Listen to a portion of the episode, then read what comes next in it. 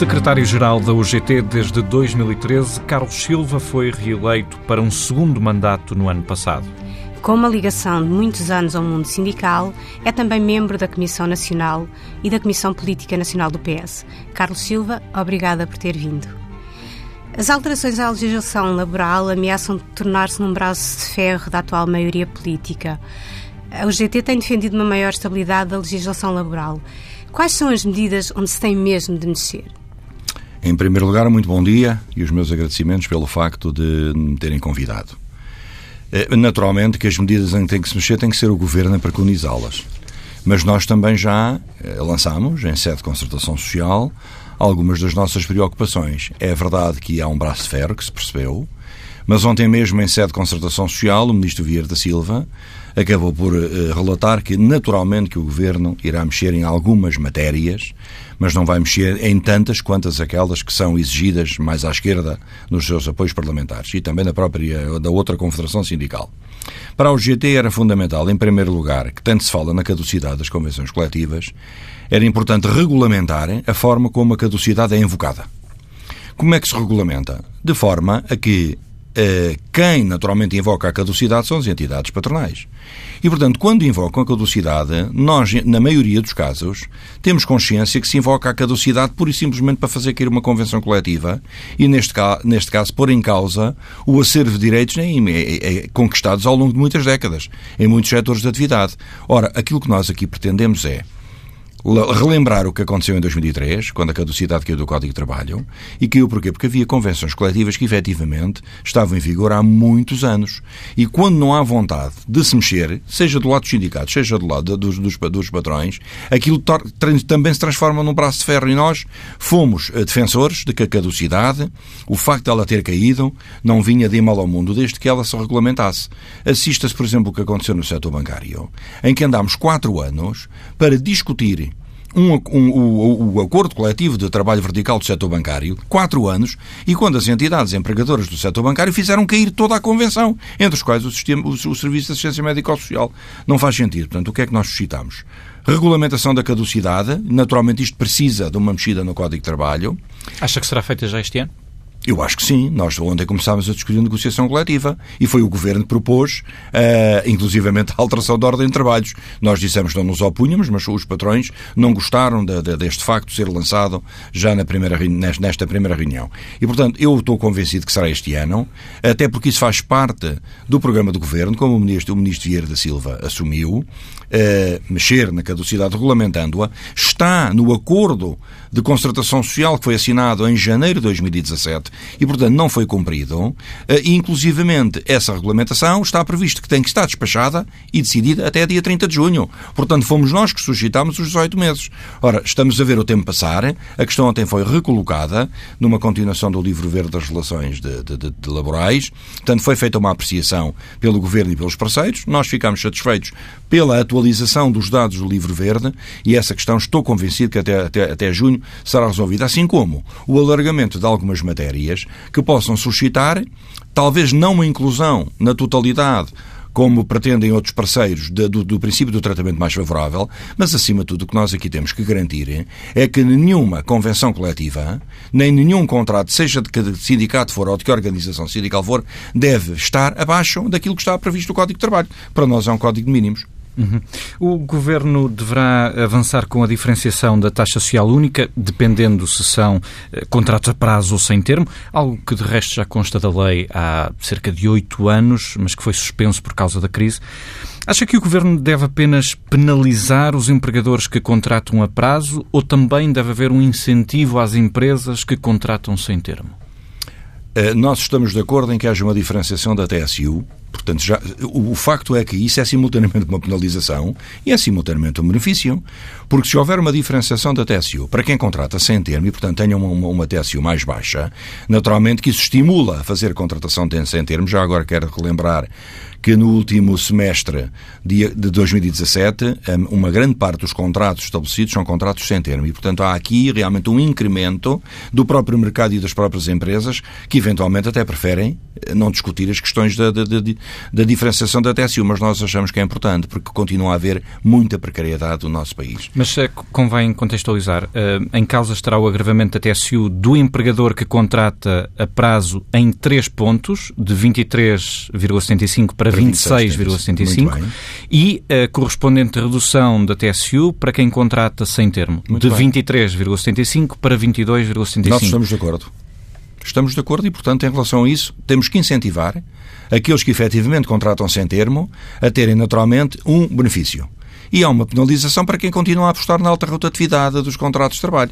Não faz qualquer sentido durante quatro anos. Nós tínhamos assistido, através do Fundo de Compensação de Trabalho, à celebração de 4 milhões de contratos, quando 80% desses 4 milhões são contratos precários. Nós temos que combater esta chaga e as empresas têm que perceber que temos que alterar o paradigma. E, portanto, o paradigma é o que tem acontecido há mais de 20 anos. Mas esta é uma, é uma área em que pode haver também conflitualidade, uma vez que a esquerda se recusa a que a taxa social única seja reduzida reduzida, ou seja, é favorável à penalização nos contratos a prazo, mas não ao benefício do outro lado. Mas nós estamos, nós estamos de acordo com o benefício, naturalmente, esse é um ônus que o Governo tem que assumir, sabendo que, naturalmente, o Governo aqui tem que assumir as suas responsabilidades.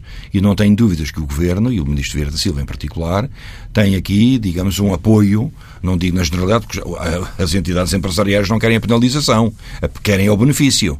Mas é a verdade, e o contrário da esquerda quer o, quer o benefício, aliás, quer a penalização e não quer o benefício. Portanto, há aqui uma contrariedade.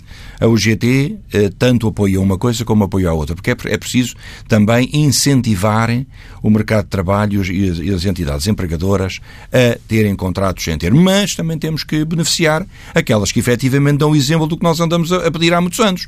Portanto, estamos no meio termo, julgo que estamos numa posição equilibrada. Aqui nós não queremos ser como Salomão, não é dividir para reinar. É perceber que há que dar incentivos a quem efetivamente vem ao encontro das nossas exigências e há que penalizar quem efetivamente continua a apostar na precariedade com vínculos instáveis para os trabalhadores. E é a única medida para combater a precariedade, tendo em conta que há hoje mais contratos precários do que em 2011. Hoje há mais contratos precários que em 2011, pois é, mas isso também foi resultado de uma crise tremenda, que não começou em 2011, começou em 2008, foi-se agravando, mas nós temos consciência que o Código de Trabalho determina que a regra é a contratação sem termo. Portanto, os contratos de trabalho precários eram uma exceção.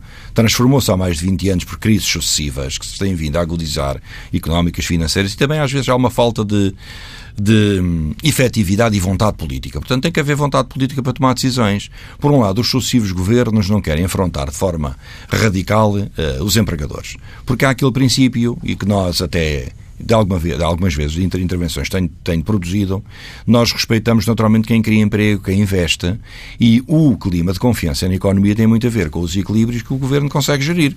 Tem gerido os equilíbrios com as entidades empresariais, não as afrontando de forma desabrida e, e, gratuita, mas há aqui matérias em que efetivamente é preciso implementar um conjunto de regras que moralizem a contratação. Todas as regras que o Governo venha a implementar, que moralizem a contratação sem termo e que permitam estabilidade a, a milhares e milhares de trabalhadores em Portugal, nós eh, acompanhamos. Portanto, não se pode reduzir ou resumir a uma redução da TSU, esta matéria.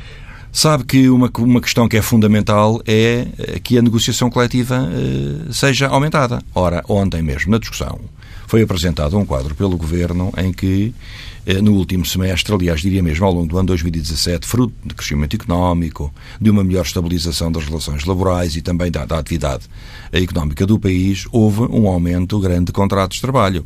Muita contratação coletiva, contrariamente àquilo que existia antes de 2011, e também muitos mais trabalhadores abrangidos. Neste momento, cerca de 1 milhão e 800 mil trabalhadores estão abrangidos por mercados de trabalho. Houve uma altura em que tínhamos só 200 mil. Portanto, a questão da alteração das portarias de extensão, que foi o Governo que alterou a sua sua, a sua natureza e algumas das suas desconformidades impostas pelo FMI.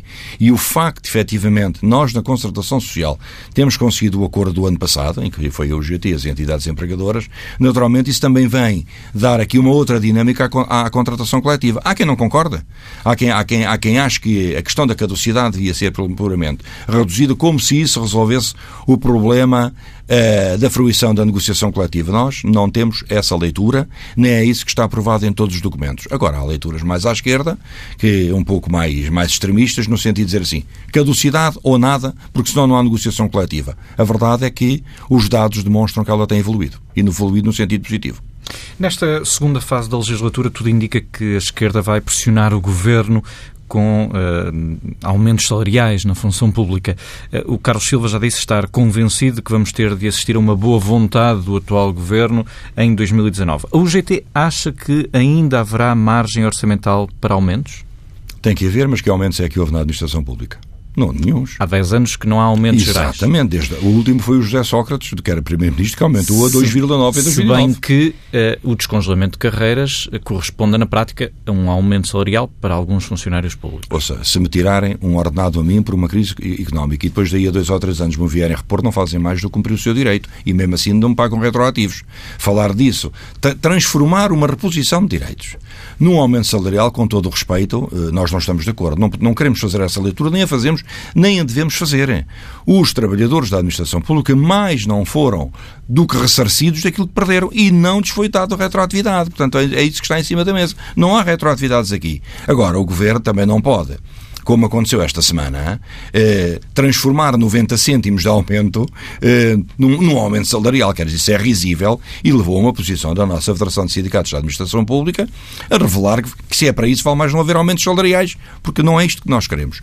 Nós queríamos que, efetivamente, o Governo tiver encontrar-se condições orçamentais, e esperamos que sim, porque a economia está a crescer, as exportações vão crescer, o turismo consolidou-se, eh, os funcionários públicos têm havido um enorme número de trabalhadores que têm passado para a aposentação, eh, e eu quero dizer, caramba, será que ainda não encontramos um antídoto para pôr, eh, para dar corpo àquilo que são as legítimas expectativas de quem trabalha, porque aquilo que eu ouço, e vão-me perdoar dizer isto, aquilo que eu às vezes ouço e leio, é que a função pública tem muitas culpas na desgraça do país, porque realmente são 500 mil trabalhadores a receberem do orçamento do Estado e os contribuintes é que pagam bem, mas eles também são contribuintes, também contribuem e punham para a Caixa de Aposentações. E se não houver serviços públicos, quem é que faz? Vai tudo para o privado? Nós não temos esta leitura extremista. E quanto é que seria razoável para o GT aumentar os salários em 2019? Nós, como sabe, sugerimos para a contratação coletiva, seja ela pública ou privada, uma banda entre os 3% e os 4%. É dentro dessa banda que nós nos mantemos, nem para mais nem para menos, e é os, os sindicatos da administração pública eh, da UGT acompanharam-nos. Agora, Cabe ao Governo fazer a sua leitura. Se vierem dizer à, à FESAP ou ao UGT, a UGT é a Confederação, quem determina estas questões são os nossos sindicatos da administração pública, não apenas a FESAP, mas também a frente onde está o Sindicato dos Quadros Técnicos do Estado, o STE. São todos sindicatos da UGT. Bem, a pergunta que faço é, se não for 3%, o que é que propõe? O Governo propõe que é 1%, 1,5%, mas que proponha.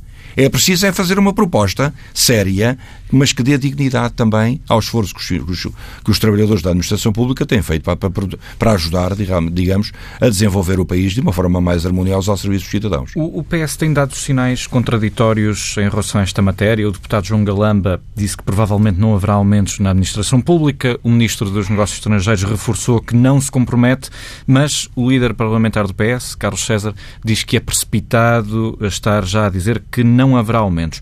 Como é que acompanhou toda esta discussão pública no PS? Acompanhei naturalmente com a preocupação de quem é, de quem é sindicalista e quem está no movimento sindical a defender trabalhadores.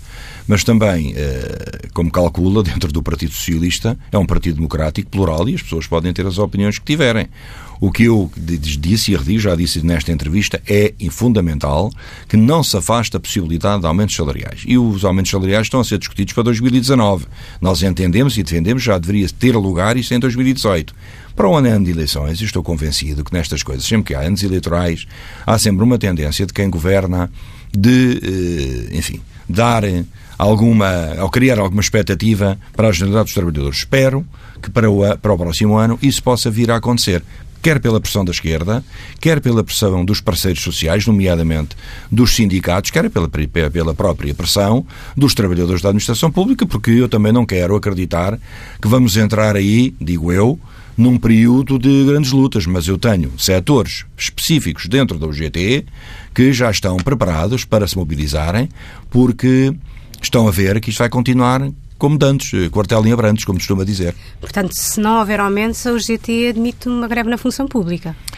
Eu admito tudo neste momento, não, não é um cenário que me agrada. Aliás, os professores, portanto, da Federação Nacional de Educação já se disponibilizaram para, eventualmente, eh, considerar formas de luta em convergência com a outra organização da CGLB, como sabem, a FEMPROF. Isso tem vindo revelado na comunicação social e mesmo o secretário-geral da FNE não afasta essa possibilidade. Dentro da administração pública, que é propriamente dita a FESAP, o José Brão não afasta, qualquer, não, não afasta a hipótese de qualquer forma de luta, até porque quando uma federação sindical avança determinadas formas de luta perante a resistência que normalmente os governos apresentam, a tendência é sempre de unidade, a tendência é as pessoas unirem-se, as organizações unirem-se e as confederações não ficam à margem. Agora, eu espero que tendo o país e tendo o governo vindo a, a, a encetar uma nova dinâmica na, na, enfim, na evolução da atividade económica, cumprindo com os seus compromissos internacionais, o que me parece muito importante, a redução do déficit, a redução da dívida pública, os compromissos com o FMI, nós temos que olhar também para o país como um todo, mas os trabalhadores não podem ficar de fora, porque eles fazem parte integrante do país. E eu, nesse sentido, a convocação que faço também ao Governo é não se esqueçam que os trabalhadores, como disse há pouco na pergunta, desde 2009, que não são aumentados. E uma reposição de salários não é um aumento salarial. É bom olharmos para o futuro com olhos de ver e evitarmos qualquer conflitualidade. Nós somos defensores da paz social. Relativamente ao salário mínimo, o GT adiantou-se e já colocou a fasquia nos 615 euros em 2019, é a proposta certo. da UGT. Eh, qual é a justificação para este valor? A justificação foi a resistência tremenda à celebração de um acordo de salário mínimo nacional do final do ano passado na concertação social. Ficámos incomodados, porque havia um conjunto de matérias em cima da mesa.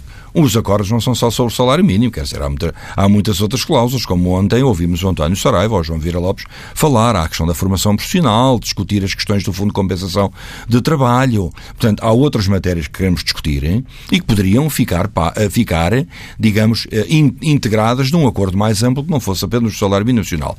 Houve ali alguma intransigência uh, da parte da, da, das confederações empresariais, acusam o governo, não, enfim, não ter nada, contribuído nada, nada, nada para as suas exigências, mas a verdade é que nós sabemos que está em cima da mesa, da parte das entidades empresariais, uma grande tentação. E a, te, e a tentação é mexerem no Fundo de Compensação de Trabalho, como sabem, descontam 1% por cada contrato e quiseram fazer uma proposta para, para a redução de 0,2%.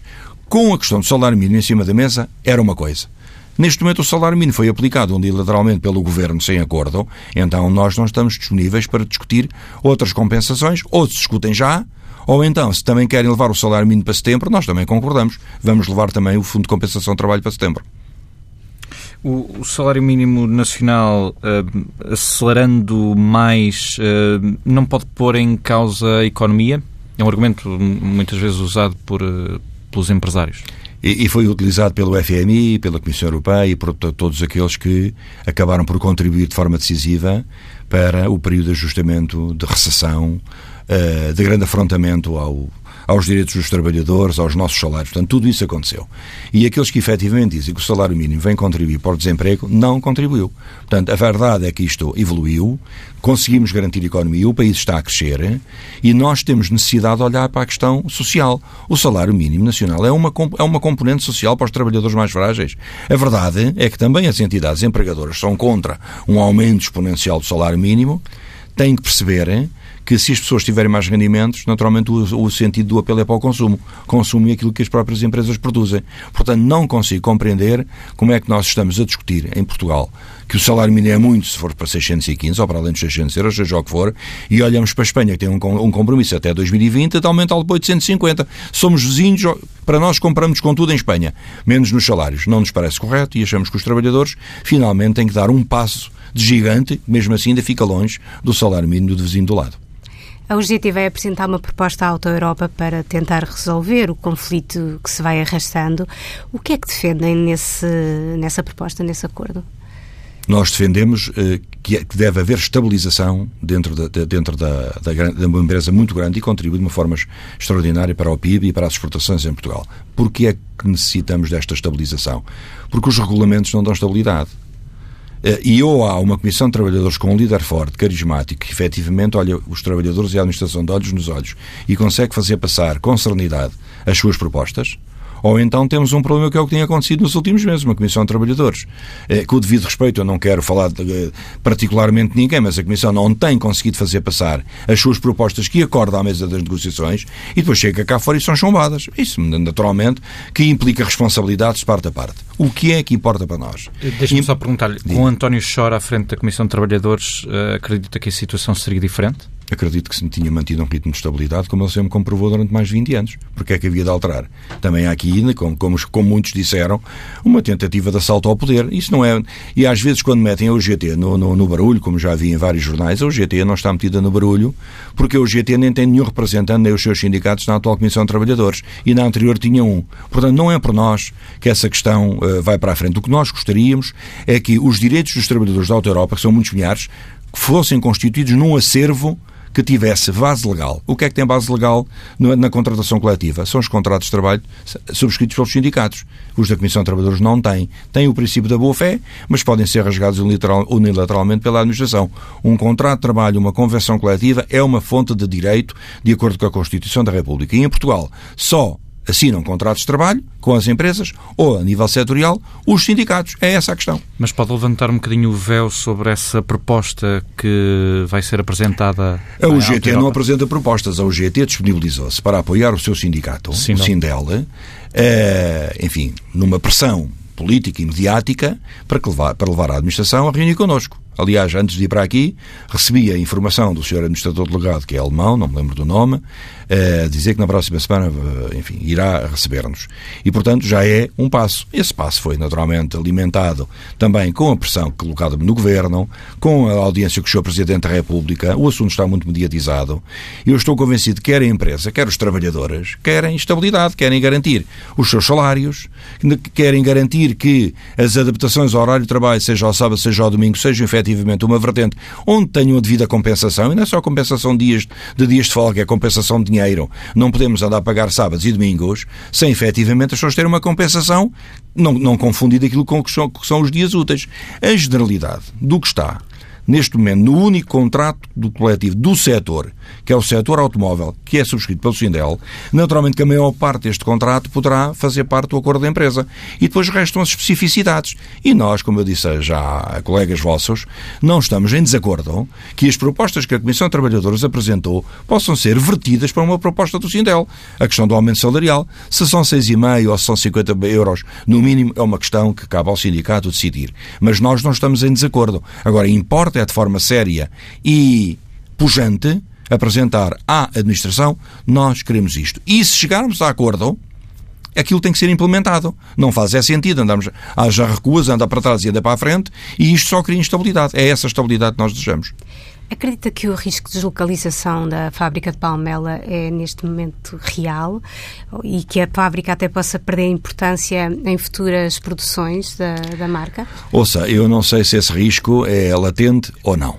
Estou preocupado com aquilo que ouvi, que tenho lido e, acima de tudo, com os contactos internacionais. Eu, na próxima quarta-feira, dia 14, estarei de manhã em Bruxelas com o secretário-geral adjunto da Confederação Europeia de Sindicatos, alemão, que é da IG Metall. Portanto, a grande organização sindical alemã que, enfim, tem a grande responsabilidade de representar milhares de trabalhadores alemães da, da Volkswagen. E, portanto, direito a tentar também trocar impressões com ele, no sentido de nos ajudar a pressionar a administração em Berlim, no sentido de também a sua filial, aqui em Portugal, que é a Auto Europa, respeitar, acima de tudo, os compromissos dos trabalhadores. E respeitando como? Respeitando a legislação portuguesa. É isso que é fundamental.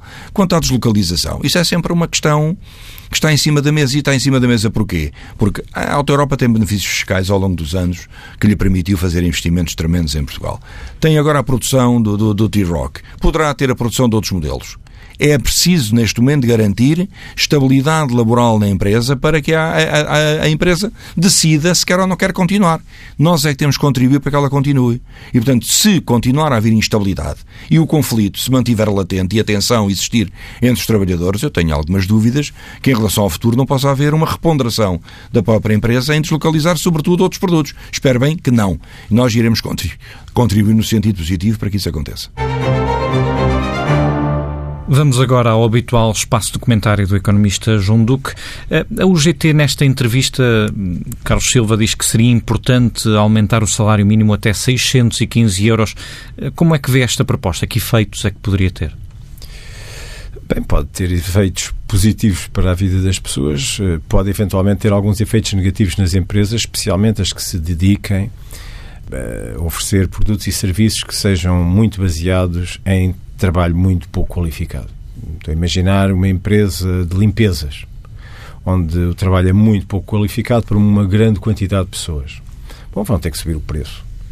Pode-se dizer, bom, se subirem todas no mercado interno, não se notará a diferença competitiva e as empresas de limpeza não andarão a competir no mercado internacional. É verdade, mas por essa via vão fazer subir os custos das outras empresas e por aí fora podemos falar um bocadinho de cadeia. Portanto, depende um bocadinho dos setores e da forma mais ou menos direta como há essa, essa pressão. O que me parece é que pode haver um efeito negativo e, infelizmente, para os trabalhadores que ganham menos, por via daquilo que me parece que pode estar a suceder, que é, pelo facto de se aumentar o salário mínimo nacional, as pessoas que estão nos escalões imediatamente subsequentes não são aumentados. Do ponto de vista do gestor, diz que eu estou muito pressionado pelo preço e, portanto, não posso aumentar a mão de obra. Se me obrigam a aumentar uma pura obrigação, uma, uma, uma camada que é mais baixa, eu vou conter as outras. E, portanto, isso é muito prejudicial porque estamos aqui a fazer uma redistribuição do rendimento não com base no mérito ou em alguma qualificação que as pessoas ganhem individualmente, mas pela força.